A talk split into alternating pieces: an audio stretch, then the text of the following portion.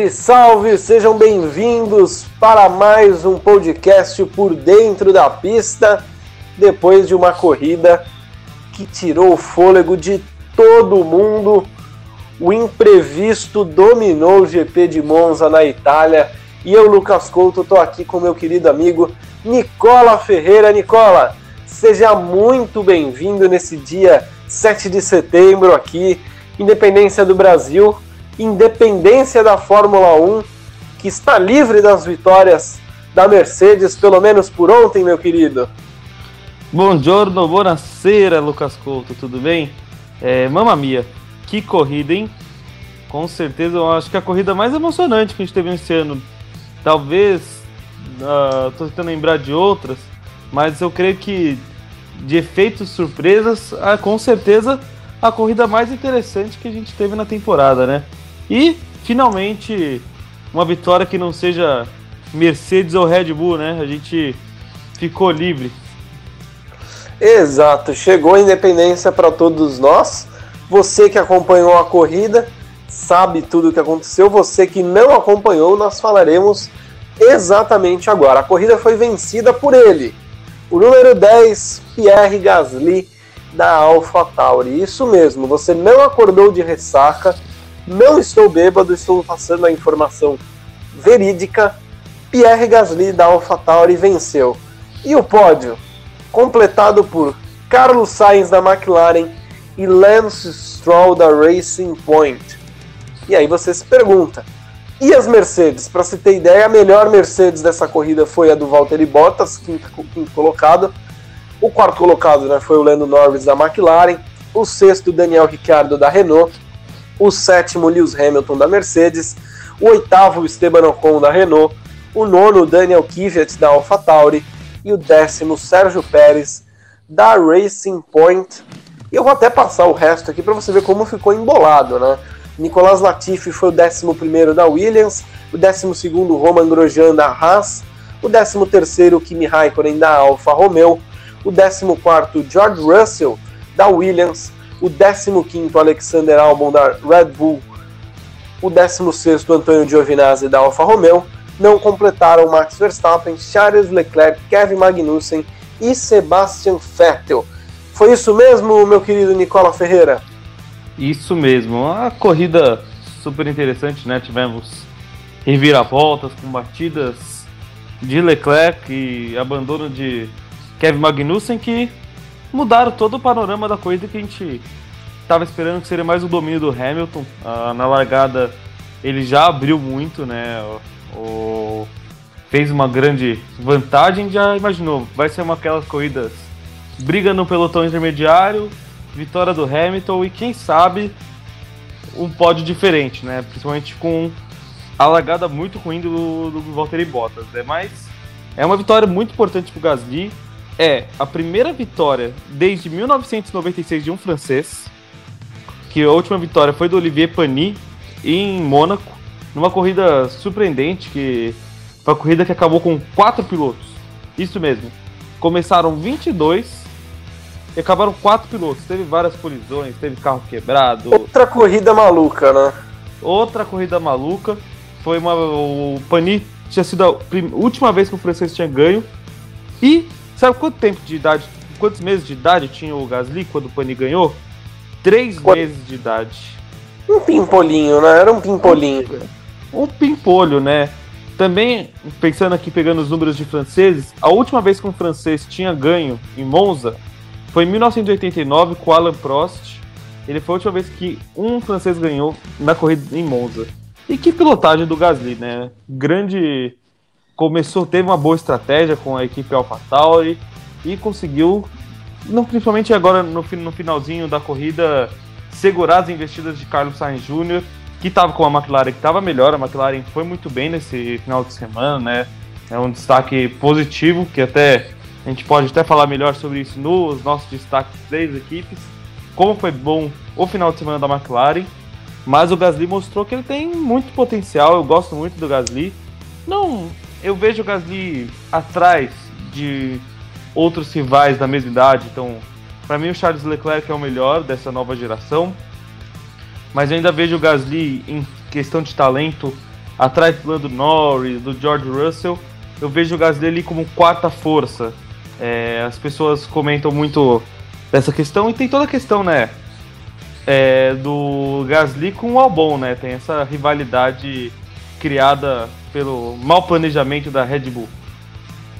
Exato, né? E o Gasly é um cara, Nicola, que a gente sabe que ele é resiliente, né?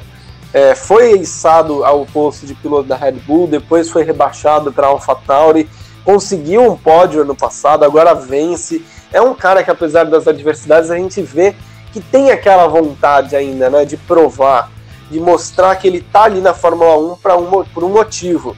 Que ele tá ali, tem, um, tem uma razão por ele estar tá ali, ganhando esse voto de confiança e não sei não, viu? Não sei não se o pessoal da Red Bull não vai pensar um pouco no nome do Gasly com um pouco mais de carinho. Nicola Ferreira, gente, você comentou muito bem que desde 96, ou seja, 24 anos, a França não vencia uma corrida, logo foi um evento histórico para os franceses, para quem acompanha a Fórmula 1 e gosta da França. E eu quero colocar agora uma narração em francês do nosso queridíssimo colega de profissão, o Julian Fabro, deve ser assim o nome dele, se não for, me perdoa, Julian, do Canal Mais, uma emissora lá na França, né, que é responsável pela Fórmula 1. E aí vocês vão sentir um pouquinho do que foi aquela última volta para um francês com o Carlos Sainz no cangote do Pierre Gasly e a vitória. Vocês vão acompanhar o nosso querido Julian Fabro O microfone est teu, meu amigo. Ah, la ligne droite est plus courte que la première, il est un peu loin. DRS ouvert, l'accélération vers Ascari, ce sera pas avant Ascari, ça ne peut qu'être après. La chicane d'Ascari, il faut encore tenir.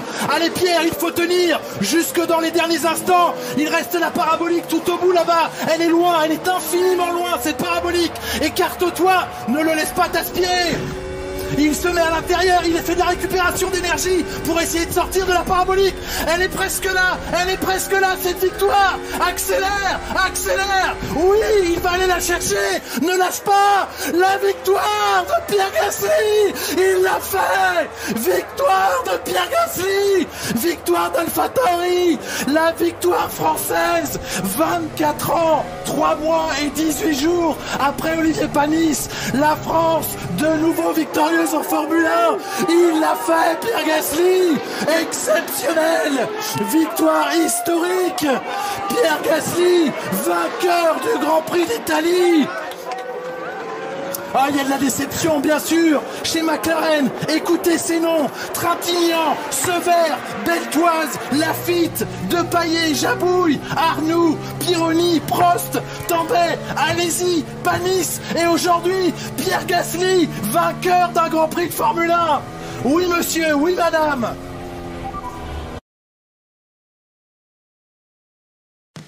Pois bem, Nicolinha, O homem ficou emocionado, todo mundo ficou emocionado. E olha, eu confesso que me tocou essa vitória do Pierre Gasly, viu? Uma corrida completamente maluca. Tivemos a punição do Lewis Hamilton, que, que parou antes da hora devida, né? Quando entrou o safety car do, do Charles Leclerc. Aí ficamos com a corrida paralisada por mais de meia hora.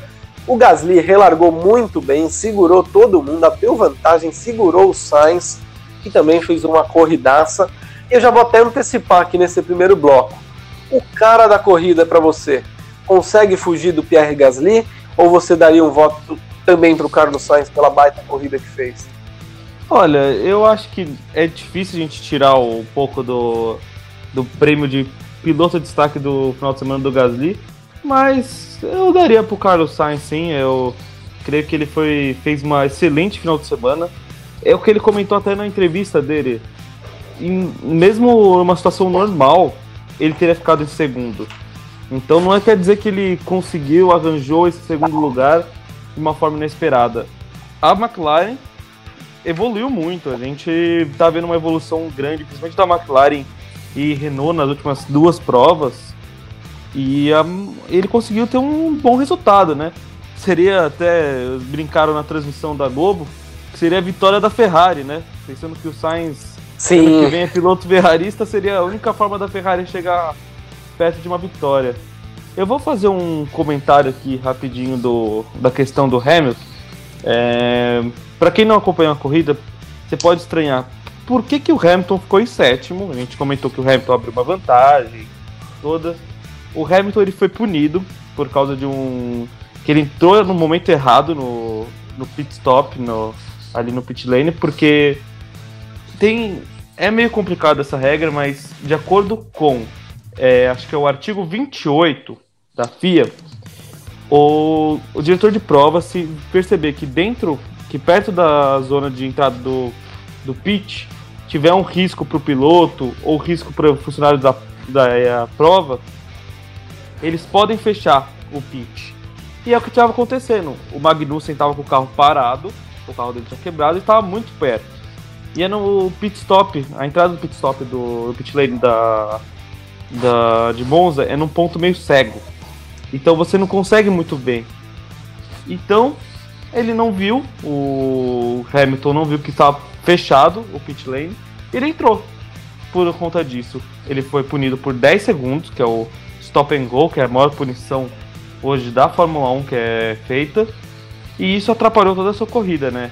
Aí vem, aquele, vem as polêmicas, porque é, pelo vendo a imagem, eu acho que é uma sinalização ruim a sinalização que deram para ele. Porque ele tá fazendo a parabólica, que é uma curva para direita. Ele tem que estar tá, ele tá focado, porque é uma curva de alta, rápida, é uma curva de alta. Você tá tendo que estar tá focado fazendo a curva. E não é que tem a bandeira estava do, seu, do lado direito do Hamilton, onde é mais fácil a, visão dele. Estava do lado esquerdo. Ele teria que virar a cabeça e olhando também para as bandeiras. Mas claro que teve o, o, erro da Mercedes de não ter avisado, ó, não pode entrar no pit lane. Mas eu acho que foi uma punição justa. Eu só acho que eles precisam consertar essa questão de sinalização. Porque é, era um risco tanto para o Hamilton, que podia ter batido num dos funcionários da, da pista, ou ter perdido batido no Magnussen, e um risco principalmente para os funcionários que teriam que retirar, né? Exato, não, foi muito mal sinalizado, né? Tanto é que quando eles mostraram o replay, você fica um pouco na dúvida de se está sinalizado, não está sinalizado, o que, que o Hamilton pode ter entendido. Ficou devendo muito, né? É, essa parte de organização da, da prova, porque complicou e, e influenciou no resultado. Mas quem não teve nada a ver com isso foi lá e aproveitou, meu querido Nicola Ferreira. Antes da gente passar para o segundo bloco, meu querido, é, nota da corrida, você consegue dar uma nota aí para esse GP de Monza? Olha, vou te dar uma nota 10.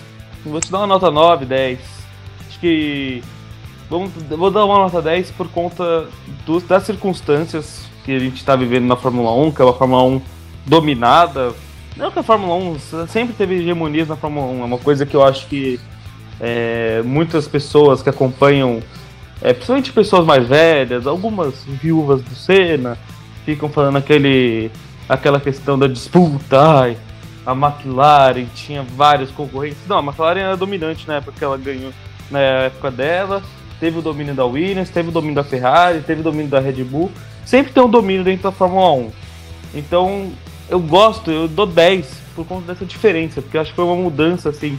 Não ver uma McLaren, não ver uma McLaren, não ver uma Mercedes, não ver uma Red Bull é, lá na frente é uma coisa bem legal. E outra coisa que eu achei, outro dado histórico importante, é que essa vitória do AlphaTauri ocorre 12 anos depois da primeira vitória da Toro Rosso, que foi com Sebastian Vettel em Monza, naquela corrida que também foi uma corrida, corrida doida, que teve chuva. Aí começaram já os papos, será que o Gasly vai ser o, o novo Vettel? Aí eu, pre, eu prefiro ter calma porque eram circunstâncias diferentes. Tem uma, uma coisa chamada na Red Bull chamada Verstappen que a equipe totalmente está focada no Verstappen. Se você for segundo piloto, você está lá para cumprir seu papel. Eu acho que esse é o. Exato, sem regalia nenhuma, né? É, não tem regalia. Tipo, eu me incomodo com um pouco do álbum, porque eu acho que com um carro bom como o dele, ele deveria estar disputando. Ele deve, o, o foco de um piloto, segundo piloto de, da Red Bull, é estar à frente do Bottas. É deixar o Verstappen e o Hamilton brigarem e estar à frente do Bottas. E o álbum ficou em 15. Eu vou adiantar que ele é um dos meus. Eu não consegui definir o piloto de decepção, mas ele, eu defini, eu coloquei três, e ele é um dos desses três, um dos pilotos de decepção dessa, desse final de semana. Ah, com, com certeza, né? O Albon ele faz uma temporada decepcionante mesmo. Nicola Ferreira, você deu o gancho pra gente falar sobre decepção, quem também a gente vai aplaudir né, nas equipes e tudo mais. Vamos fazer o seguinte: vamos fazer um pit stop que não vai ser de meia hora, não vai ter nenhuma bandeira vermelha aqui para parar o podcast por muito tempo, mas vamos fazer uma breve pausa no segundo bloco. Vamos falar sobre quem decepcionou e também a equipe que nos brindou, né, nos surpreendeu e foi a equipe do fim de semana. Voltamos ficar, em um, alguns segundos, melhor, em alguns segundos estamos de volta. Vai passar o Felipe. Ele vai passar e assume a primeira posição. 1 minuto 8 segundos, 759 milésimos. Cadê o Nico? Tá. O tempo acabou. O tempo acabou. O Rosberg já errou a segunda parcial. Certo? O Rosberg errou Felipe Massa. Massa é pole position aqui na Áustria. Muito bem, Nicola Ferreira. Deu para trocar aí os pneus, deu para é, se abastecer aí de gasolina de cevada, que eu sei muito bem, hoje é feriado, então pode beber à vontade. Meu querido Nicola Ferreira, eu vou começar com você aqui, falar sobre coisa boa. Equipe que surpreendeu, a equipe do fim de semana. Eu já vou antecipar o meu voto, que vai para a McLaren, que olha, fez um fim de semana pra lá de consistente. Logo na largada, os dois pilotos da McLaren conseguiram assumir ali as posições do, de pódio e manter essa condição por um bom tempo. Mostraram um ritmo muito bom. Carlos Sainz foi o segundo colocado, o Lando Norris o quarto colocado, mas para mim tá mais do que de parabéns a equipe McLaren. Meu voto vai para eles, meu querido Nicola.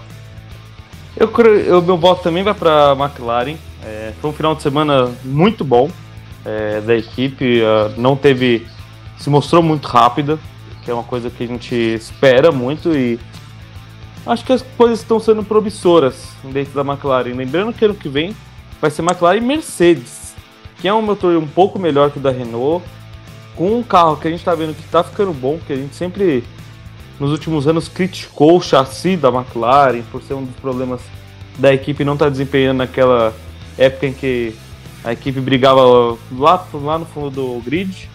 Mas hoje o carro é bom, é rápido e vai ficar mais rápido.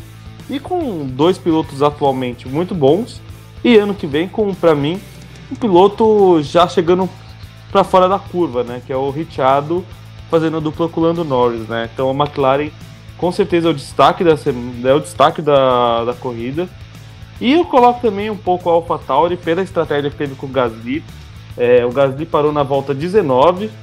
Claro, ele não tinha como saber, mas na volta 20 foi o que teve o, o, o safety car, mas a estratégia da, da AlphaTauri deu certo e foi um dos motivos para dar a vitória do Gasly, né?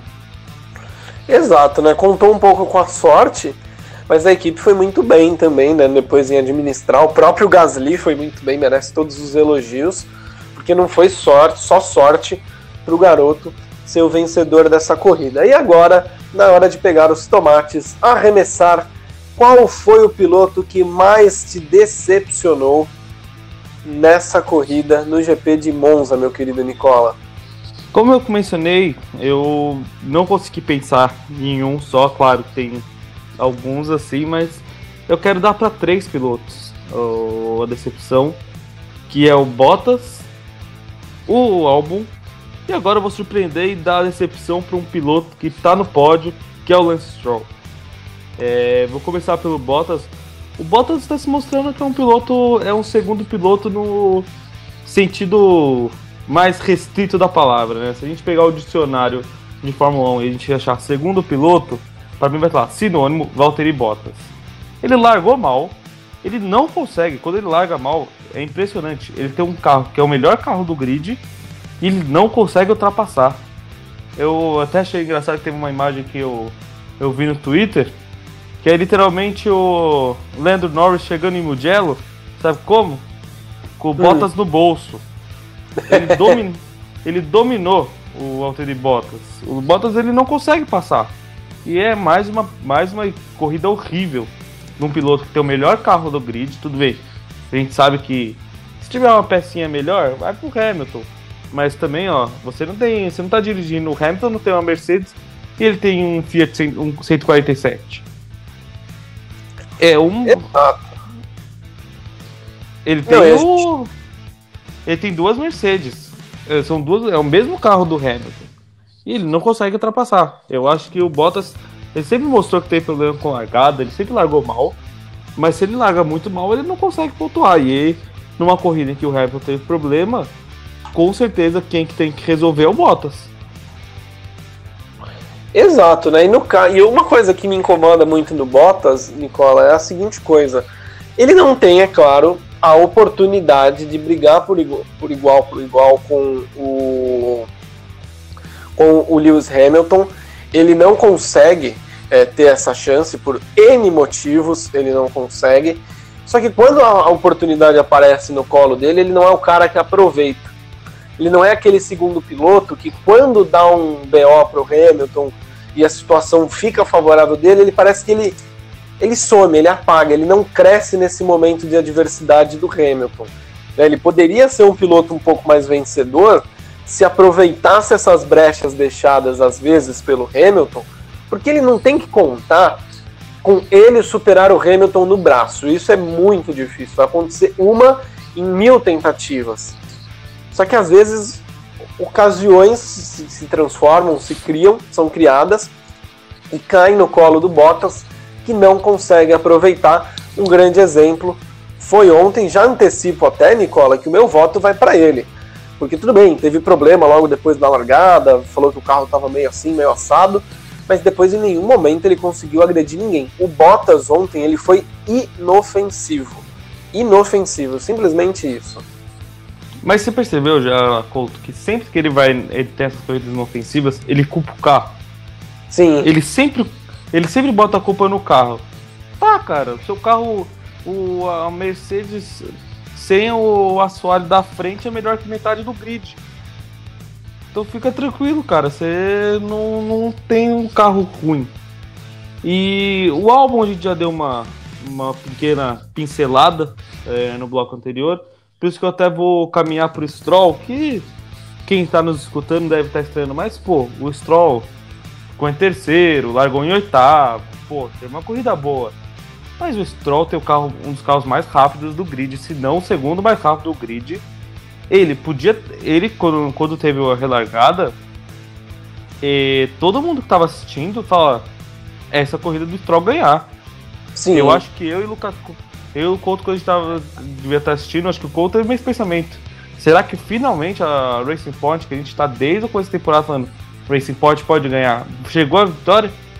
Não, ele largou super mal, não conseguiu recuperar a posição e terminou em terceiro, para uma equipe que era a favorita para ganhar a corrida. Era a favorita depois Eu estava na mão dele, né? O pódio veio, né? O pódio que a gente tanto falava veio. Só que a vitória, Ei, vendo, ele tinha todas as condições para vencer. E até, até me faço uma, uma, uma pergunta aqui. Se fosse o Pérez na terceira, naquela situação, eu acho que o Pérez teria conseguido a vitória, viu? Então, eu tá, não sei, o Pérez pra mim, ele, desde que ele teve o problema, ele teve problema, ele adquiriu, no, ele foi contaminado pelo novo coronavírus, ele voltou, ele teve, ele nas três corridas ele pontuou, foi em quinto, e nas últimas duas em décimo, mas eu não sei, o, o Pérez, que é um piloto que eu adoro, o Checo Pérez, gosto muito da, dele, eu não sei, ele tá perdendo um pouco de coragem, não sei se ele tá sendo afetado pela possível, ninguém confirma, mas uma possível negociação entre o Vettel com a Racing Point pro ano que vem. Não sei, mas eu acho que sim. Eu acho que talvez o Checo Pérez, por ter mais experiência, por ser um piloto mais. Eu sinto que arrojado que o Stroll, eu acho que ele teria pelo menos chego em segundo. O Stroll largou muito mal, foi impressionante na relargada como ele largou mal. Não, ele foi muito mal mesmo, né? O Stroll é aquilo, né, cara? Ele. A gente, tudo bem, né? Falou, ah, ele melhorou bastante ele não é, não faz mais as estroladas, mas é um piloto, na minha concepção, Nicola, para ser bem sincero com você, fraco. É um piloto ok.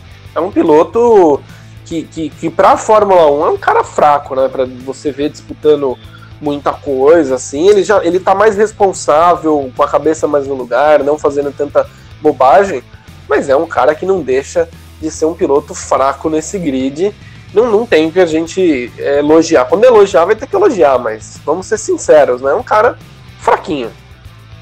Eu concordo com. Eu tava estudando aqui pra gente fazer nosso podcast, eu tava. Eu gosto de escutar análise da corrida, então eu gosto de escutar muito análise do Rafael Cividia, do Reginaldo Leme. Eu tava escutando do Biratan Leal, o da repórter da jornalista da ESPN, em que ele mencionou uma coisa que eu concordo com ele. Que o o Stroll, entre os pilotos pagadores, que a gente vamos ser sinceros, o Stroll ele melhorou, mas o Stroll ele tem um aporte financeiro muito grande que ajuda ele, ele se manter tranquilamente na Fórmula 1.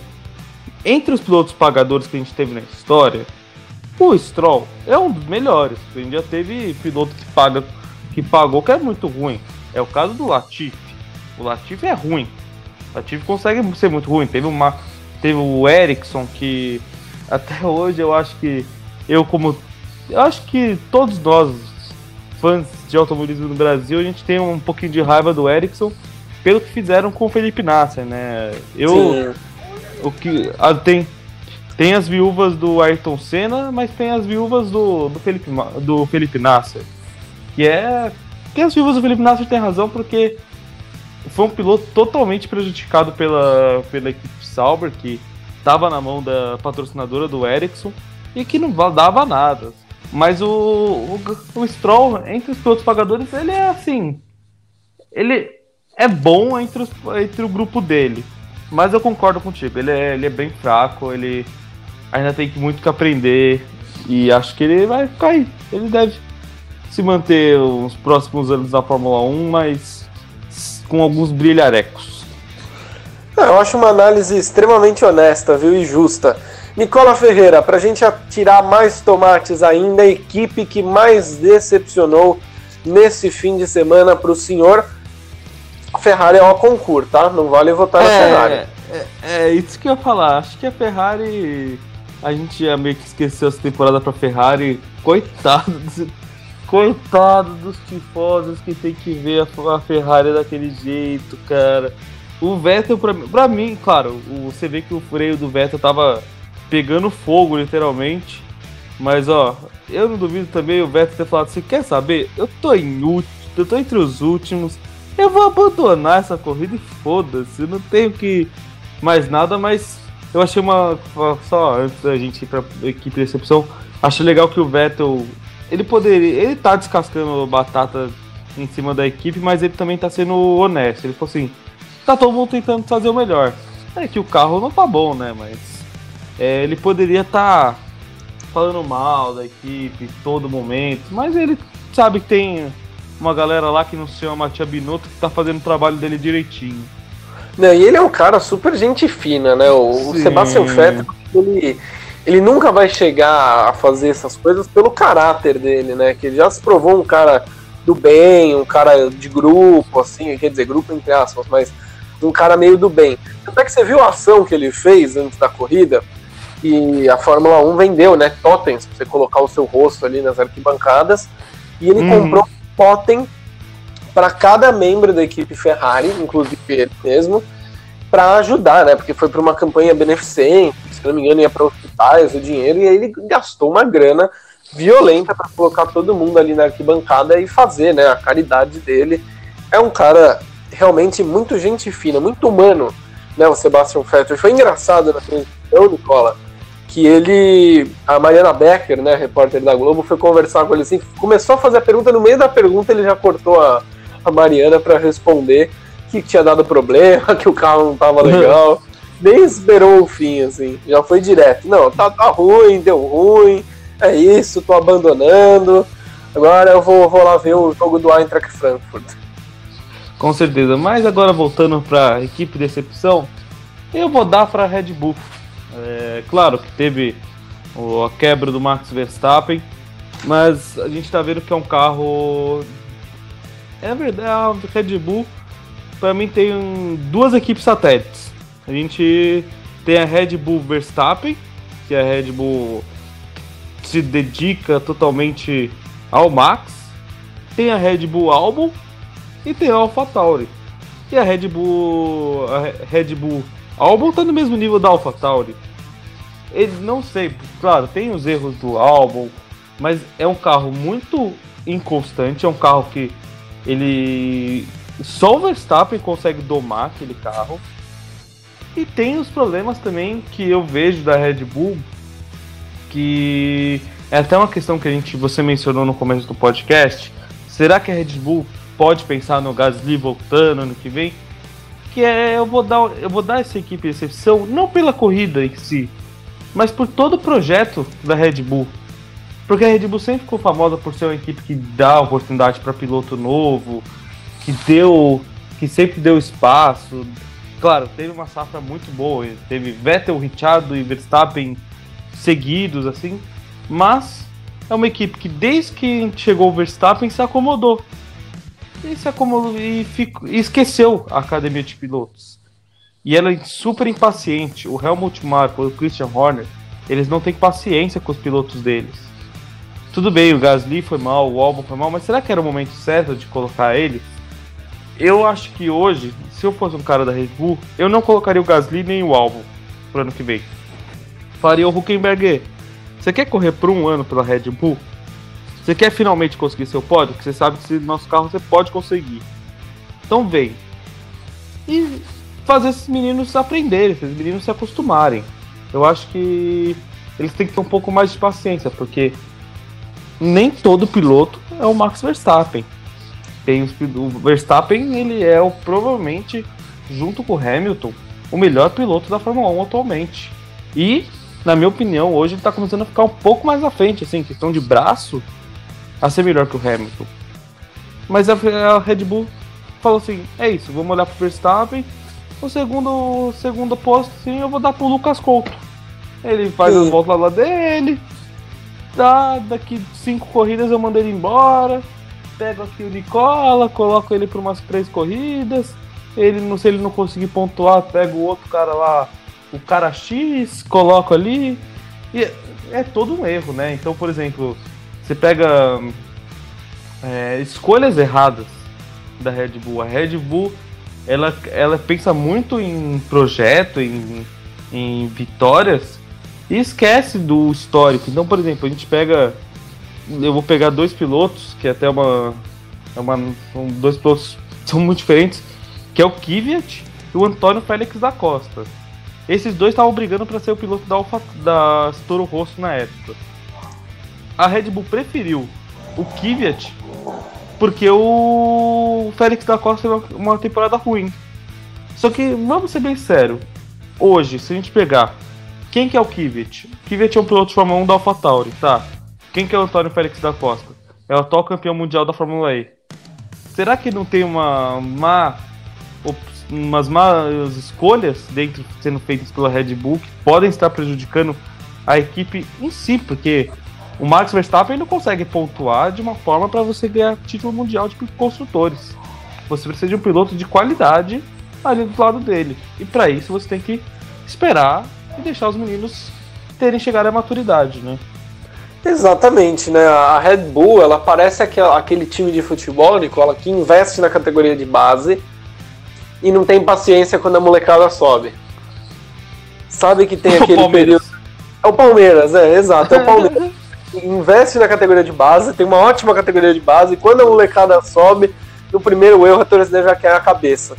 Aí desse jeito fica bem complicado, né? E faltou um planejamento. Esse ano ficou gritante que faltou um grande planejamento aí para Red Bull. Meu querido Nicola Ferreira, podemos passar a limpo aí, passar a régua nesse segundo bloco, ir para o bloco derradeiro para falar sobre o futuro, meu querido? Vamos passar. É, eu só quero fazer um último destaque, que é para Renault, porque eu esperava um pouquinho mais da Renault nessa, nesse final de semana. Eu vou ser sincero, eu tô torcendo pra Renault ganhar, conseguir um pódio, Richard conseguir um pódio, porque eu quero ver muito o Cyril Abitebu fazendo uma tatuagem, né? é, essa aí vai ser uma, uma coisa sensacional mesmo. Bom, é isso. Vamos passar a limpo aqui o segundo bloco para chegar no último bloco do programa. Ele vai passar e primeira posição. 1 minuto 8 segundos 759 milésimos.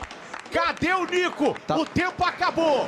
O tempo acabou. O Rosberg já errou a segunda parcial. Certo? O Rosberg errou Felipe Massa. Massa é pole position aqui na Áustria. Muito bem, meu querido Nicola Ferreira, chegando ao fim desse podcast. Antes disso, passar rapidamente aqui, ó, próxima corrida lá na Toscana no próximo fim de semana em Mugello. Já já a gente fala sobre os nossos pensamentos sobre os cinco primeiros do campeonato de pilotos. Lewis Hamilton lidera com 164, Valtteri Bottas é o segundo com 117, Max Verstappen é o terceiro com 110, Lance Stroll o quarto com 57, empatado com Lando Norris com 57 pontos. Campeonato de Construtores, Mercedes lidera com 281, a Red Bull é a segunda com 158, McLaren a terceira com 98, a quarta Racing Point com 82, a quinta Renault com 71, a Ferrari a sexta com 61, a sétima AlphaTauri com 47, a Alfa Romeo a oitava com 2 pontos, a nona é a Haas com um pontinho e a Williams não pontuou ainda. Meu querido Nicola Ferreira, semana que vem teremos o GP da Toscana, o GP da, em homenagem né, à Ferrari, as, os mil GPs da Ferrari. O que você pensa aí sobre essa pista, a pista de Mugello? O que, que a gente vai pode esperar aí para essa corrida? E eu já digo, né? Vamos esperar mais vergonha da Ferrari dessa vez em casa. Antes da gente falar da Ferrari, eu acho que você mencionou agora no Mundial de Construtores, eu acho que a gente tem que lembrar e prestar um grande respeito que essa foi a última corrida da família Williams. Exato. Dentro da, dentro da Fórmula 1. Infelizmente, eu não acho que é a melhor decisão feita pela Dorton Capital, que é a dona, nova dona da Williams. Eu acho que eu sei, eu sei, eu imagino os motivos de querer tirar a família Williams, mas vai ser muito estranho, eu acho, não ver Sir Frank Williams e principalmente a Claire Williams ali no, no box, no paddock. E muito emocionante. É, até emocionante mesmo escutar os áudios dos pilotos, do Latifi e do Russell, agradecendo por tudo que a Claire e a família Williams fizeram por eles. É prestar um respeito. A gente já fez um especial, no nosso último podcast, um especial sobre a Williams. E é um prestar respeito. É uma equipe que, cara, começou do nada. Até no próprio post do Facebook do, da, da própria Williams, eles falam. É, pelo que eu não, não tenho aqui certinho, mas eles meio que falam que assim. É, dois caras, que é o Frank Williams e o Patrick Head, tiraram uma ideia e conseguiram tantas vitórias, 16 títulos mundiais, tanto tipo contando construtores e pilotos.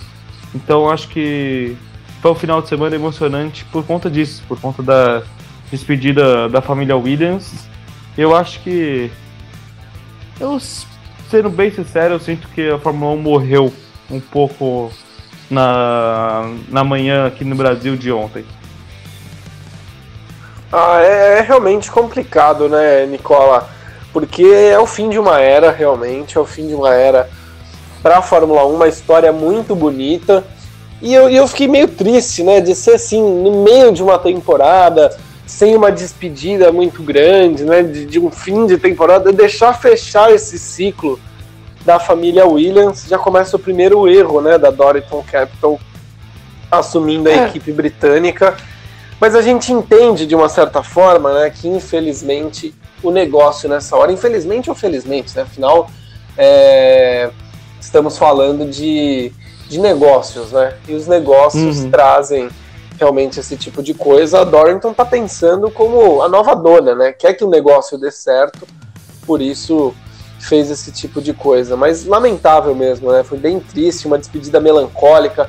Quase tivemos um, um ponto né, para Williams. Seria, teria sido, entre aspas, bonito né, se o Latifi tivesse chego em décimo ali, mas também seria triste, né? Você se, a família Williams se despedir com um ponto, se contentando com um ponto de uma história tão brilhante.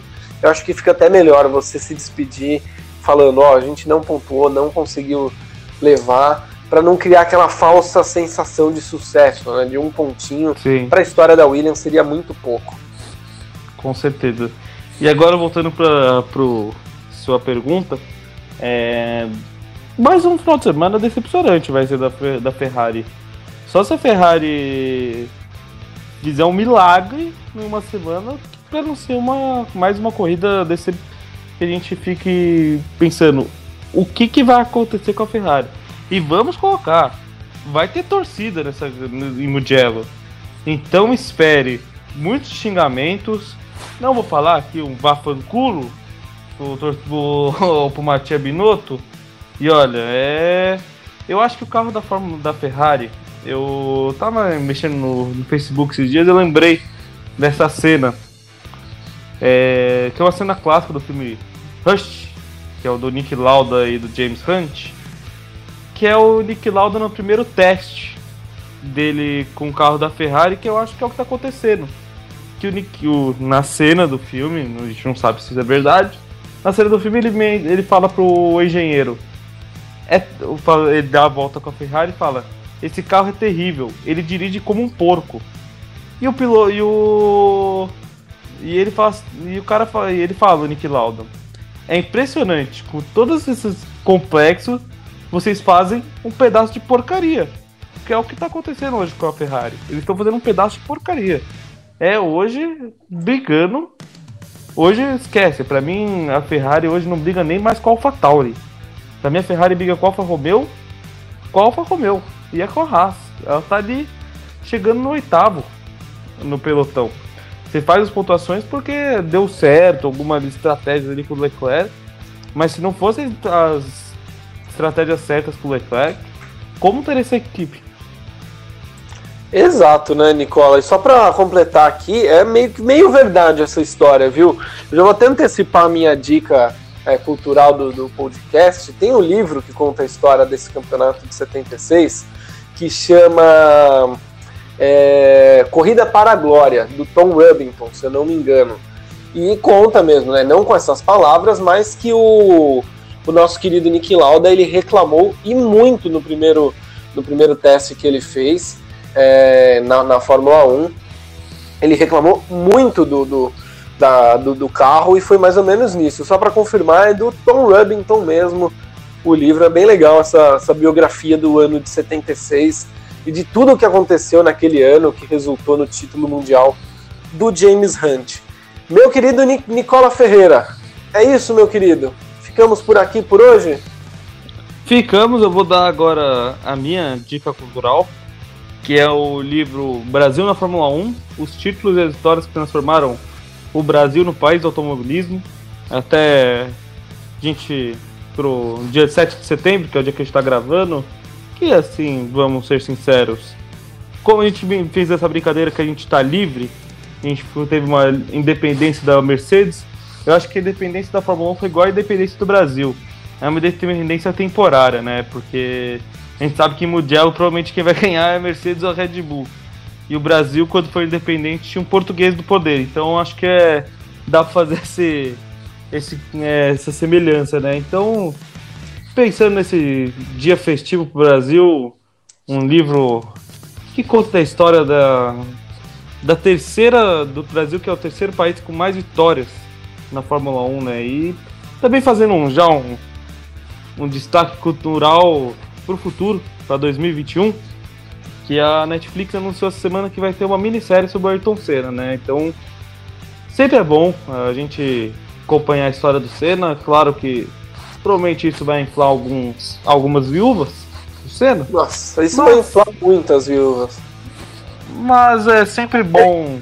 É, vai é. ser uma série ficcional, meu Jesus do céu vai ser doideira. É isso aí, meu querido Nicola Ferreira. Um grande abraço para você, uma ótima semana. Segunda-feira que vem tem mais, é isso? Isso mesmo, segunda-feira a gente tá de volta agora com a corrida da Toscana. É isso, meus queridos. Muito obrigado para todo mundo que nos ouviu até agora. Um grande abraço para vocês. Segue lá nas redes sociais, arroba por dentro da pista. E lembra, aqui a Fórmula 1 é prioridade e você fica por dentro da pista. Um grande abraço, até a próxima semana. Tchau!